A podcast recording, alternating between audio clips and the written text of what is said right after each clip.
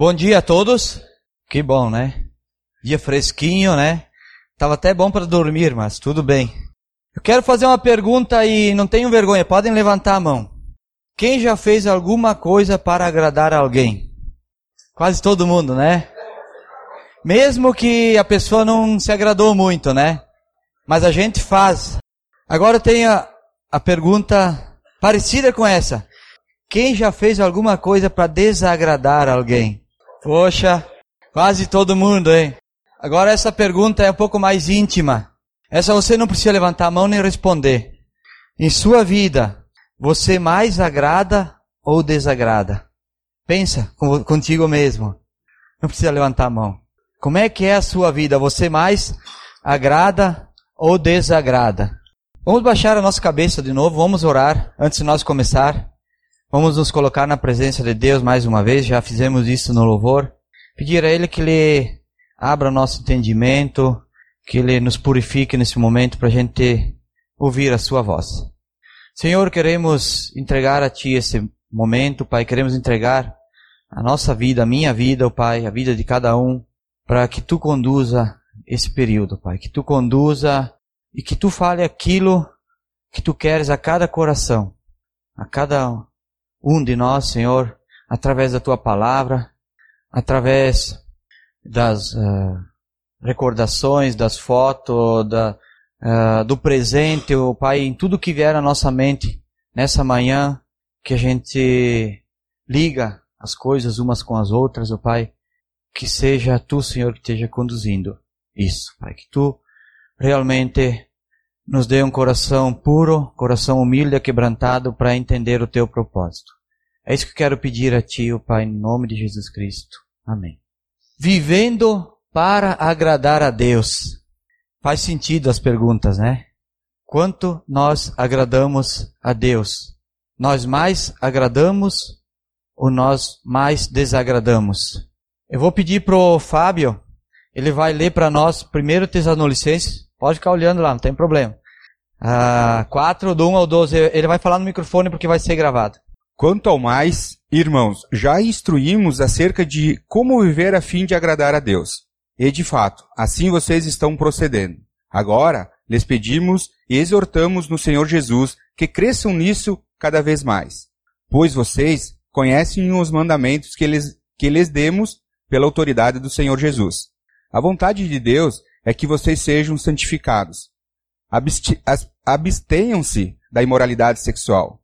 Cada um sabe a controlar o seu próprio corpo de maneira santa e honrosa, não dominado pela paixão de desejos desenfreados, como os pagões que desconhecem a Deus. Neste assunto, ninguém prejudique seu irmão, nem dele se aproveite. O Senhor castigará todas essas práticas, como já lhes dissemos e asseguramos. Por que Deus nos chamou para a impureza, mas para por que Deus não nos chamou para a impureza, mas para a santidade? Portanto, aquele que rejeita estas coisas não está rejeitando o homem, mas a Deus, que lhe dá o seu Espírito Santo. Quanto ao, ao amor fraternal, não precisamos escrever-lhes, pois vocês mesmos já foram ensinados por Deus a serem, amarem uns aos outros. E de fato, vocês amam todos os irmãos e de toda a Macedônia. Contudo, irmãos, insistimos com vocês que cada vez mais assim procedam. Esforcem-se para ter uma vida tranquila, cuidar dos seus próprios negócios e trabalhar como com as próprias mãos, como nós os instruímos, a fim de que andem decentemente, decentemente aos olhos dos que são de fora e não dependam de ninguém. Obrigado, Fábio. Esse texto tá Paulo está falando aos Tessalonicenses como eles devem viver para agradar a Deus. Eu quero destacar quatro pontos nesse texto. O terceiro vai ser o mais importante que eu vou dar mais ênfase, mas agora vamos começar pelo versículo 3.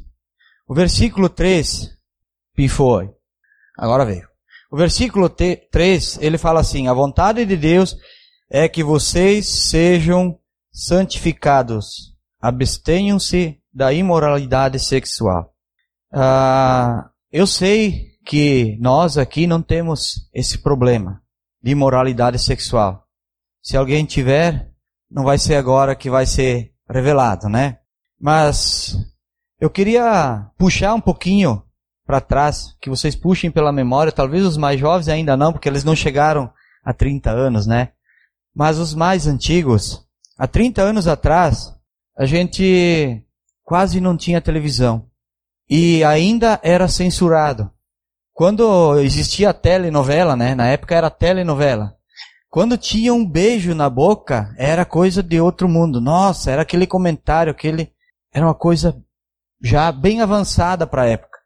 As revistas, jornais e todos os, os meios, quase que não existia muito essa questão da imoralidade sexual. Provavelmente existia, mas não era liberado. Né? Sempre existiu, mas não era colocado na mídia. Hoje, a imoralidade sexual, hoje, ela é um, uma coisa grave. Esse mundo hoje, você não consegue andar uma quadra dentro de uma cidade sem que você não enxergue alguma coisa nesse sentido. É na vitrine, é naqueles outdoor, né, uma placa, é até nas pessoas, em todos os lugares. Você pode estar andando numa BR que tem lá uma placa do tamanho de um prédio, virou uma questão de propaganda. A imoralidade sexual virou uma questão de propaganda. Então entra pelos olhos de todas as formas. Se ligar algum aparelho eletrônico que tenha mídia, qualquer porcaria assim, ó, você tem acesso. Você vê. E o pior não é isso, é que muitas vezes a gente não consegue fugir. Porque você passa nos lugares e você vê sem querer. É imposto essas coisas. Então, o olho, o olho da gente está sendo conduzido a isso. Está sendo conduzido a isso. E o ouvido. Como é que é? Como é que era 30 anos atrás? Poucos tinham rádio. E os que ouviam música, eram aquelas músicas que falavam assim, o meu amor foi embora. É. Ou aquela outra, que beijinho doce. hoje você ouve as músicas de hoje. As músicas de hoje você, você pode produzir pornografia na cabeça, na sua mente. As músicas de hoje, elas, elas induzem a isso. Seja universitário, seja popular, seja o funk, não sei, não importa, o rock. Hoje, a maioria das músicas, o que se ouve hoje, ela pode produzir na mente de um ser humano uma imoralidade sexual. Então a contaminação nossa da imoralidade sexual, hoje ela está vindo pelos olhos e pelos ouvidos. Ela está entrando por esses dois ângulos, né? Mas o problema maior é que isso contamina a mente. O que você vê e o que você ouve deveria ser deletado imediatamente mas geralmente vai para a mente da, do ser humano. E a mente maquina, produz, filtra ou não. Por isso é que há tanta imoralidade sexual nos dias de hoje. Estamos vivendo tempos que nós não somos mais donos de decidir o que queremos ver ou ouvir. Você pode estar sentado em sua sacada com a pessoa tomando um chimarrão e passa um bum, bum, bum, bum, né? E você fica até com vergonha de ouvir aquilo que está falando aquela imundícia de música, né? Não queria falar essa palavra, mas tem que falar. E aí você não tem o que fazer. Você se obriga a ouvir isso. Você está assistindo um filme, um programa bom, eu já assisti muita coisa boa, mas vem o comercial, vem uma porcaria no comercial. Você não, você não consegue escolher o que você quer ouvir ou assistir. Então, a imoralidade sexual, ela está presente nos nossos dias involuntariamente por nós, muitas vezes. É um problema grave nesse mundo. E como se diz por aí, vai piorar, né? Se fala por aí que vai piorar. A contaminação do corpo, versículo 4. Não, desculpa, versículo 2. Cada um saiba controlar o seu próprio corpo de maneira santa e honrosa. Esse é outro problema grave. Controlar o seu próprio corpo de maneira santa e honrosa. Cuidar do próprio corpo. Eu não quero ofender ninguém aqui. Uh, eu até uh, queria explicar, mais adiante eu vou explicar do que se trata, tá? Não levem nada pro lado pessoal, tá? Aqui é um senhor muito simpático pelo jeito, né?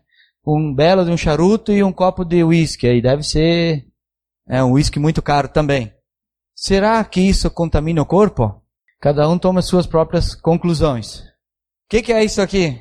Isso é um pequeno hambúrguer, né? Ou, em vez de o, de o ser humano comer o hambúrguer, o hambúrguer comeu o ser humano, engoliu o ser humano. Como é que é os jovens, mais os jovens, né, que gostam dessas coisas? Eles, eu sei que quando pegam pizza, aquilo é meio que uma demolição, assim, né? Aquilo é um extermínio, né? Quer ver a próxima imagem? Vocês sabem o que é isso? É a oitava praga do Egito. Os gafanhotos. Os jovens, quando eles pegam as pizzas e os hambúrgueres, mais ou menos eles fazem assim, né? Eles devoram tudo. Vocês já leram sobre a oitava praga? A oitava praga tinha tantos gafanhotos que a terra ficou preta. Não sobrou nada de verde. Foi exterminado. Então, cuidado, os que ainda são jovens. É, depois que chegam nos 40, aquele negócio 4.3, 4.4 e assim por diante, né? Aí começa a ver, bah, agora vou ter que comer mais sopinha de legume, mais salada, né? Aí a coisa começa a enfeiar. E às vezes é tarde. Então, cuidem. E não é só isso, principalmente para os jovens. Ontem nós estávamos num curso lá em Sapiranga. Sabem qual é a maior praga dos dias de hoje? É aquele aparelhinho ali, o celular. Essa é a maior praga. Essas são os gafanhotos de hoje. A maioria dos seres humanos, inclusive de idade, não consegue viver sem um aparelho celular. Por que, que é a maior praga? Porque aonde estiver, está com ele junto. É na hora do almoço, tan, tan, tan, tan. é na hora do, sei lá, do, tá jogando futebol, se deu, deu uma falta lá que o juiz demorou um pouquinho para cobrar a falta, o cara vai lá olhar se tem algum, se tem algum comentário no Face, se tem a luzinha piscando. Muitos não dormem direito por causa do Face ou por causa da internet, o computador, enfim. Muitos hoje passam horas e horas, aí depois fica o pescoço duro, com bico de papagaio na coluna, acorda no outro dia que parece um feminê amassado, assim, aquela cara assim, né? Conheceram um feminê, né? Sabem como é que é, né? Então, cuidado com o corpo. Isso são os cuidados com o corpo. Esse cuidou bem, ó. Como é que é a sua imagem? Como é que é a sua imagem para as pessoas? Uh, olha o tamanho do brinco desse senhor aí, ó. Dá para ver o rosto do outro no lado. Sabe que algumas pessoas têm, tiveram uma mancha de nascença às vezes no rosto, às vezes em alguma parte do corpo, que a pessoa faz de tudo para esconder ou até faz uma plástica. E aí tem gente que vai e faz esse tipo de coisa. Cuidado com o corpo. O que que acontece quando a gente não cuida do corpo? Prejudica a mente e a mente prejudica o coração. Tudo o que acontece nos nossos dias, a nossa saúde, a, as coisas que vemos, as coisas que ouvimos, elas vêm parar na mente. A mente, só o nome já diz, mente. Muita coisa na nossa mente mente para nós.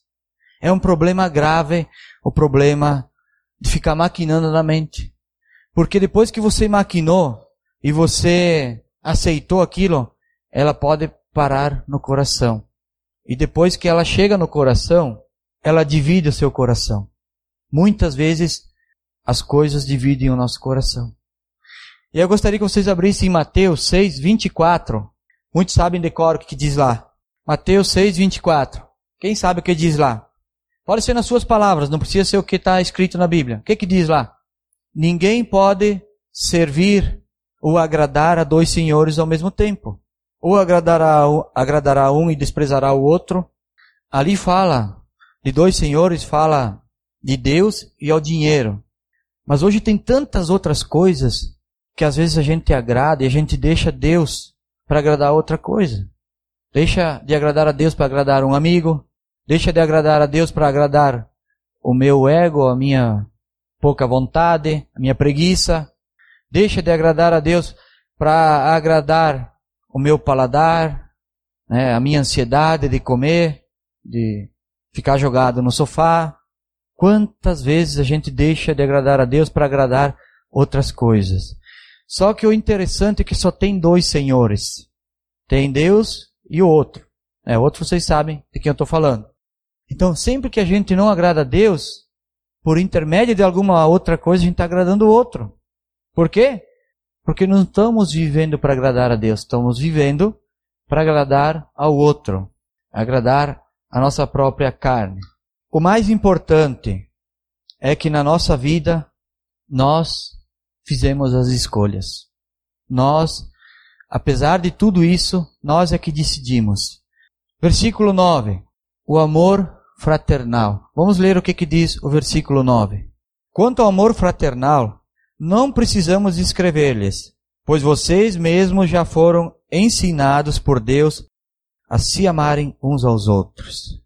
Essa parte é onde eu quero focar mais hoje, porque essa parte ela fala do amor fraternal. Quem sabe o que, que significa amor fraternal? Que amor é esse, o amor fraternal?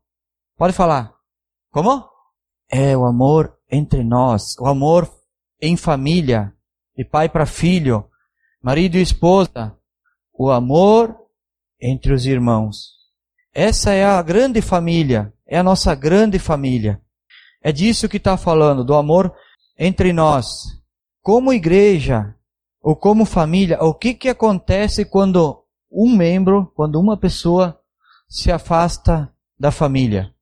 Por que, que um membro da família se afasta, não, não participa mais, deixa de lado, não faz questão de estar junto com os outros membros da família? Primeira razão é o descontentamento.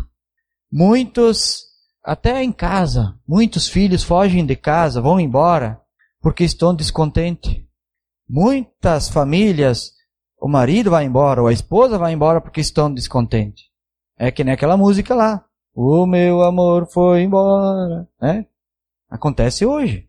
Então, o descontentamento. Mas da onde que vem esse descontentamento? Eu quero falar mais sobre nós aqui. Vou dar um exemplo para vocês. Ah, o que o Adelar está falando lá na frente eu não gostei. Bom, o louvor estava com som muito alto.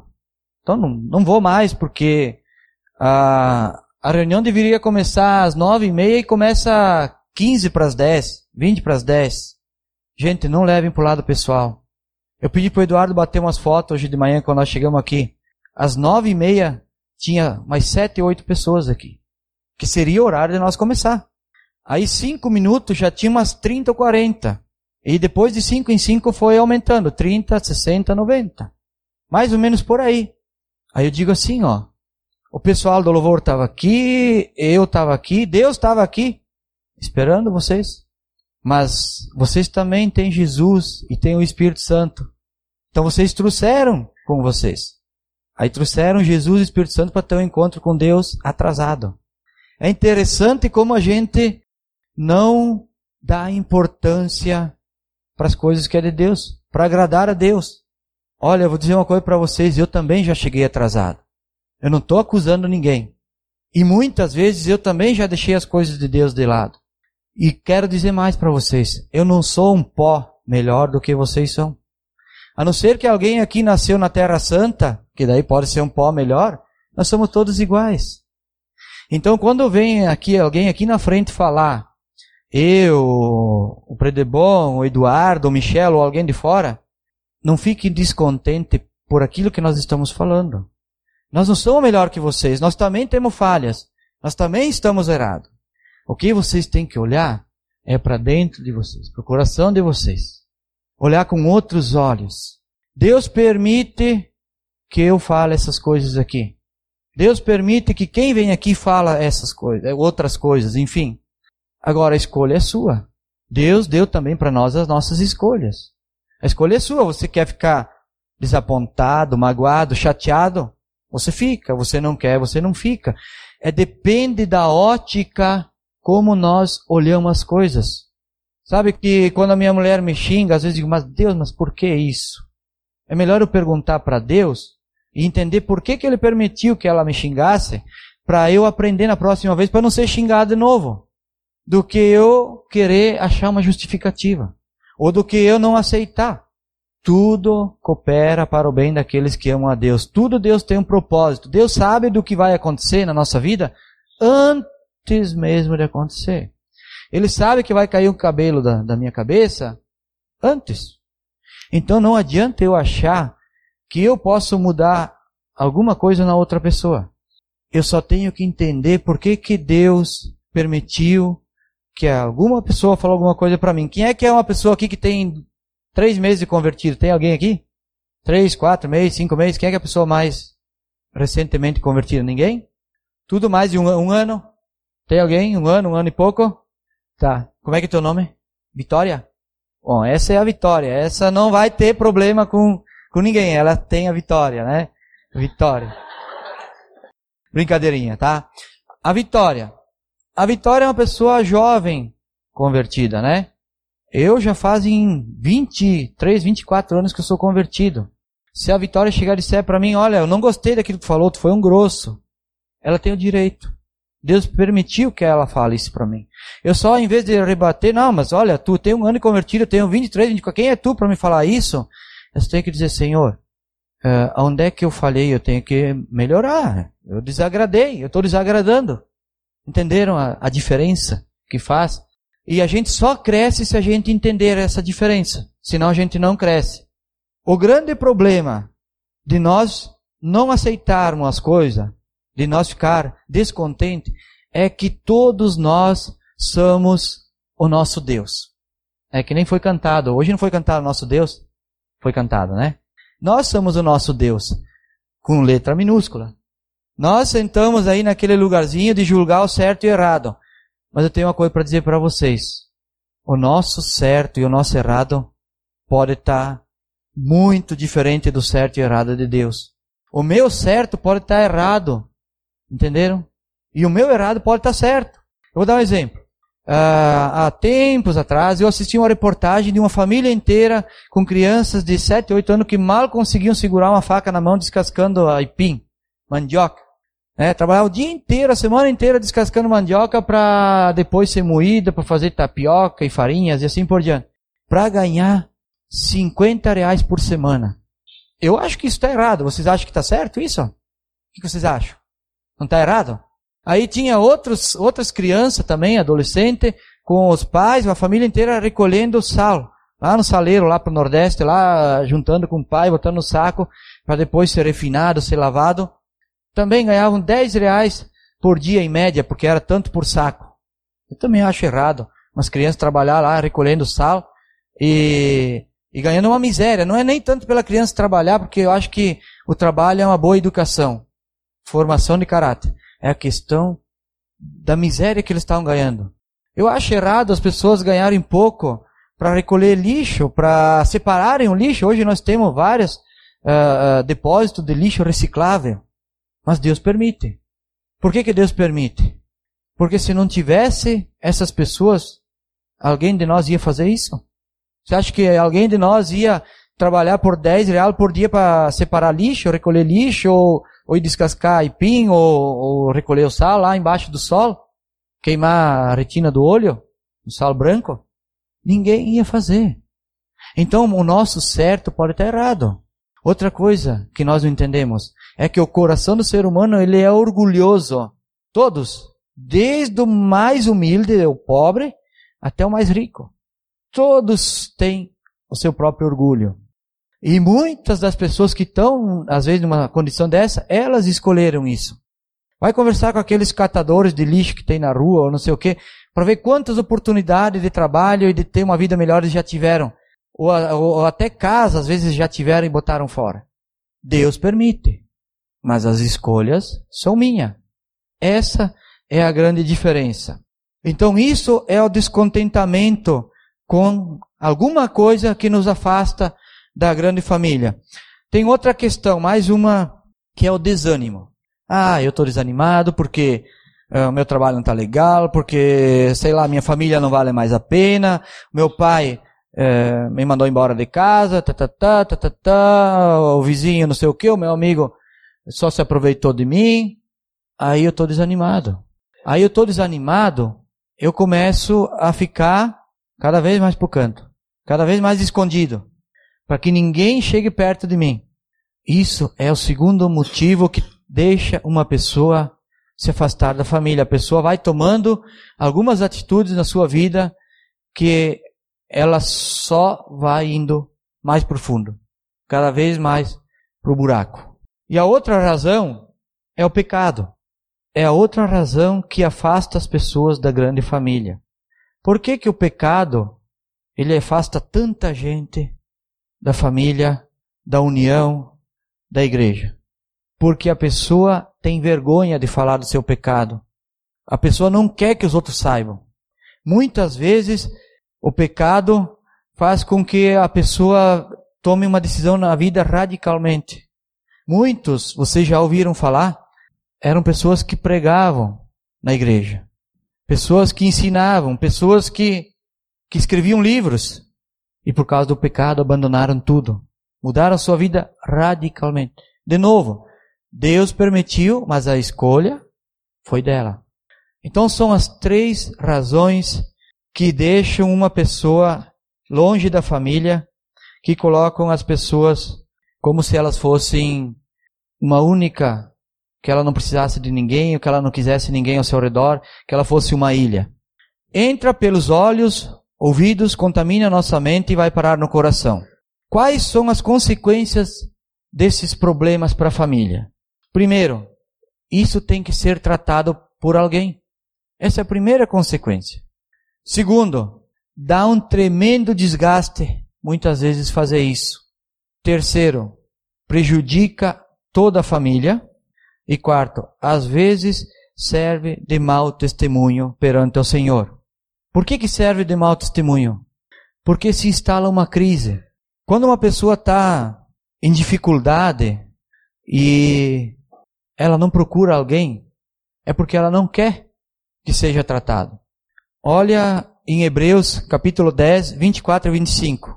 Hebreus 10, 24 diz o seguinte: Eu os e consideramos uns aos outros para nos incentivarmos ao amor e às boas obras. 25. Não deixamos de reunirmos como igreja, segundo os costumes de alguns, mas procuremos encorajar-nos uns aos outros, ainda mais quando vocês veem que se aproxima o dia. A Bíblia diz que nós devemos nos congregar, nos encontrar, nos reunir uns aos outros, amar uns aos outros para exercermos boas obras, ainda mais quando vemos que os dias estão no fim, que o dia se aproxima. Agora eu pergunto para você, como é que fica quando uma pessoa vai, eu, por exemplo, eu vou conversar com um casal e dizer, bah, cara, vocês estão com problema, vocês querem ajuda? Se essa pessoa não falou para mim, ela vai dizer, quem te falou isso? Traz a pessoa aqui que falou, que andou falando de mim, que eu quero saber. Muitas vezes, a gente querer ajudar as pessoas, a gente se mete em crenca. A gente é chamado de intruso, demitido. Então, quando a gente tem problema, quando a gente está descontente, desanimado em pecado ou em qualquer outra situação, procure ajuda. Peça para o líder, peça para o seu líder de célula, para a liderança, peça para o seu amigo, aquela pessoa que você tem intimidade, que você confia. Se você não tem coragem de falar pessoalmente, coloque um bilhetinho lá na caixinha da contribuição. Preciso de ajuda. Meu nome é, sei lá, bota o teu nome. Só coloca o teu nome e peça ajuda. Ninguém consegue ajudar uma pessoa que não quer ajuda. Se a pessoa não quer ajuda, ela não, ela não de, determinou na mente dela e no coração dela que ela vai resolver o problema. Uh, tem um psicólogo, terapeuta, enfim, acho que é espanhol, espanhol, que ele não atende as pessoas pessoalmente. Ele, alguém liga para ter uma consulta com ele, para a secretária, marca com ele para ele atender essa pessoa por telefone. Na primeira vez que ele atende Ele diz que ele não tem tempo, que ele não quer atender essa pessoa, que ele não pode, ele faz de tudo para cair fora, indica outros para atender essa pessoa. Aí a pessoa, não, mas eu, né, tá, daí não deu, daí liga de novo, marca uma, um outro, uma outra consulta por telefone, e a pessoa insiste, insiste, na terceira ou quarta vez, ele atende a pessoa daí pessoalmente, daí ele começa a tratar a pessoa. Sabe qual é o propósito disso? É fazer com que a pessoa tenha um desejo, um interesse de realmente ser tratada. Porque na experiência dele, a pessoa, se a pessoa não tem um desejo forte de querer melhorar e ser tratada, não adianta. É tempo perdido. Então fica muito mais difícil chegar para alguém que está com problema e falar para ela, cara, tu está com problema, eu posso te ajudar? Você pode até ser simpático, ser legal, a pessoa vai de repente responder numa boa, mas muitas vezes é perda de tempo. Então a pessoa tem que querer ser ajudada. Senão, ela não vai a lugar nenhum. Descontentamento, desânimo e pecado. Vai, Dieguinho, não foi o pecado. Está teimoso o pecado. Isso é o que leva a nossa vida a cair. É o que leva o ministério de Deus, o amor fraternal, a vida uns aos outros e para o espaço muitas vezes. Versículo 11 e 12, lá de 1 Filipenses 4. Aliás, desculpa, é Tesanolicenses. Eu falei errado. Versículo 11. Esforcem-se para ter uma vida tranquila. Eu quero mostrar uma imagem para vocês aqui. Eu nem vou ler todo o versículo, depois a gente lê. Que junta de boi bonita, né?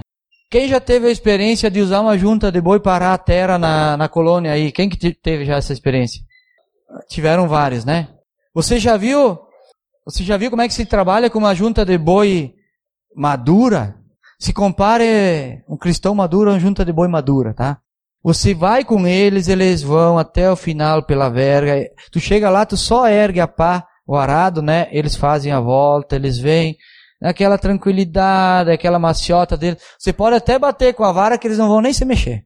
Eles sabem que vão continuar o dia inteiro naquele ritmo. Eles sabem que não adianta ficar. Eles têm que estar tranquilos. Vida tranquila. Esse é o melhor exemplo que eu pensei. Aí vocês já tiveram a experiência de ter aquela junta de novilho, né? Aqueles boizinhos novos. Aí você coloca na, na verga aí, que nem diz, né? Aí eles vão a mil. De repente eles param. Aí, de repente, eles atravessam, né? Para cima, para baixo. A única forma de fazer um trabalho educar, domesticar uma junta de, de boizinho novo, tem que ter alguém na frente com uma corda puxando. E meio longe ainda, porque eles podem avançar. Meio longe. Então, essa é a grande diferença de ter uma vida tranquila. Como é que você vive no seu dia a dia? Como é que estão os teus negócios? Aí diz, tem uma vida tranquila, cada um cuida do seu próprio negócio, fala aí no 11, né? Como é que estão tá os teus negócios? Para você manter em dia os teus negócios, estar tá com a vida agitada, tipo aqueles novilho? Nós podemos sim trabalhar, fazer as coisas do dia a dia, mas ter uma vida tranquila. Olha o que diz o versículo 12. Eu vou continuar lendo porque eu não li todo 11, então. Esforcem-se para ter uma vida tranquila. Cuidem dos seus próprios negócios. Trabalhem com as suas próprias mãos, como nós os instruímos. O 12. A fim de que andem decentemente aos olhos dos que são de fora, e não dependam de ninguém. Andar decentemente aos olhos dos que estão de fora. Como é que as pessoas te veem de fora? Vocês conhecem aquele cristão dois em um, três em um, quatro em um? Na minha época, quando eu era gurizote, ainda o meu primeiro aparelho de som que eu comprei era um dois em um. Ele tanto tocava o bolachão como ele rodava a rádio, né? Ele rodava o bolachão e tocava a rádio, melhor, né? Tem muitos cristãos que vivem hoje assim. Não tem uma vida tranquila. É duas ou três personalidades. Aqui na igreja, aqui dentro é o cristão. Aí nos negócios, lá fora, é complicado. Como é que está o seu testemunho para os que vêm de fora? Cuide da sua vida para que as pessoas vejam você como você realmente é. Um filho de Deus, um servo de Cristo. No versículo 7, eu vou ler para vocês, diz assim, ó. Porque Deus não nos chamou para a impureza, mas para a santidade. Deus nos chamou para a santidade. Como é que eu posso fazer para ser uma pessoa que agrada a Deus? Cuidar para não contaminar o corpo pelos olhos e ouvidos. Segundo, tratar os problemas e buscar ajuda. Se você está com problema, busque ajuda. Ninguém consegue sozinho sair de uma crise. É muito difícil. Não existe a pessoa que é o super-herói, que é o super-homem ou a super-mulher, que consegue sair de uma crise sozinho. Busque ajuda. Afinal, somos uma família. Terceiro, ter uma vida tranquila. Tenta sair daquela loucura, dessas, sei lá, da, influências que tem nesse mundo de hoje. Essas influências que, que tiram o sossego, tiram a paz, joga, não joga fora o celular, mas guarda ele no lugar que você consiga ficar afastado dele por um período. Desliga aquilo que que está te cansando a tua mente. E quarto, agrade a Deus. Agrade a Deus. Antes de fazer qualquer coisa, você pode pensar se aquilo agrada a Deus ou não agrada a Deus. Então, para concluir esse assunto aqui, que eu queria falar hoje, especialmente num dia de ceia, não abra mão da grande família. Não deixe de se congregar. Busque a ajuda das pessoas, porque nós precisamos de ajuda. Ontem eu aprendi que nós temos que se cuidar para poder cuidar. Ou melhor ainda, algumas pessoas que estudaram muito a psicologia e que são cristãos escreveram alguns livros que diz assim: cuidar de quem cuida. Por mais que você conheça a Bíblia, por mais que você seja um ancião na fé, você precisa de cuidados. É aquilo que já foi falado tantas vezes aqui. Discipulado. Para mim poder discipular alguém, eu preciso que alguém me discipule.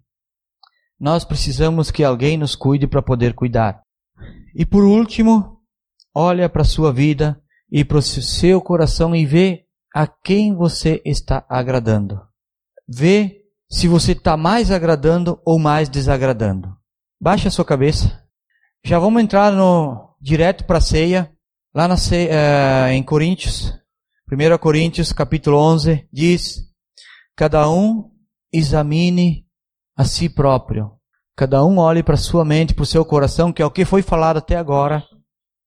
Olha para si. E se você está descontente, desanimado ou em pecado ou em qualquer outra situação, confesse-se a Deus. Peça para Deus cuidar de você e já entrega tudo a Ele para você estar preparado e poder participar da ceia. Senhor Jesus, queremos louvar a Ti, o Pai, porque Tu, Senhor, tem nos dado a capacidade e a inteligência necessária, Deus, para compreender a Tua vontade, Deus. Quero entregar a minha vida, o Pai, o meu coração a Ti que cada um, Senhor, possa ser edificado por Ti, Senhor. Que eu possa, Senhor, ver, não cair nas ciladas de Satanás, o Pai, das coisas que são impostas a nós, a mim, que não deixe entrar essa contaminação tão violenta, o Pai, através dos olhos e dos ouvidos, o Pai. Que a minha mente seja limpa, que maquine, Senhor, as tuas coisas, ó Pai. E que o coração seja um coração puro, um coração que adora a Ti em espírito e em verdade. Quero louvar por esse tempo, por esse por esse conteúdo, Pai, que tu deixou para nós na Bíblia, Pai. E que a gente possa sair daqui com alguma coisa em mente, Pai, de como viver e agradar a Ti. Te louvo por isso, Pai. No nome de Jesus Cristo. Amém.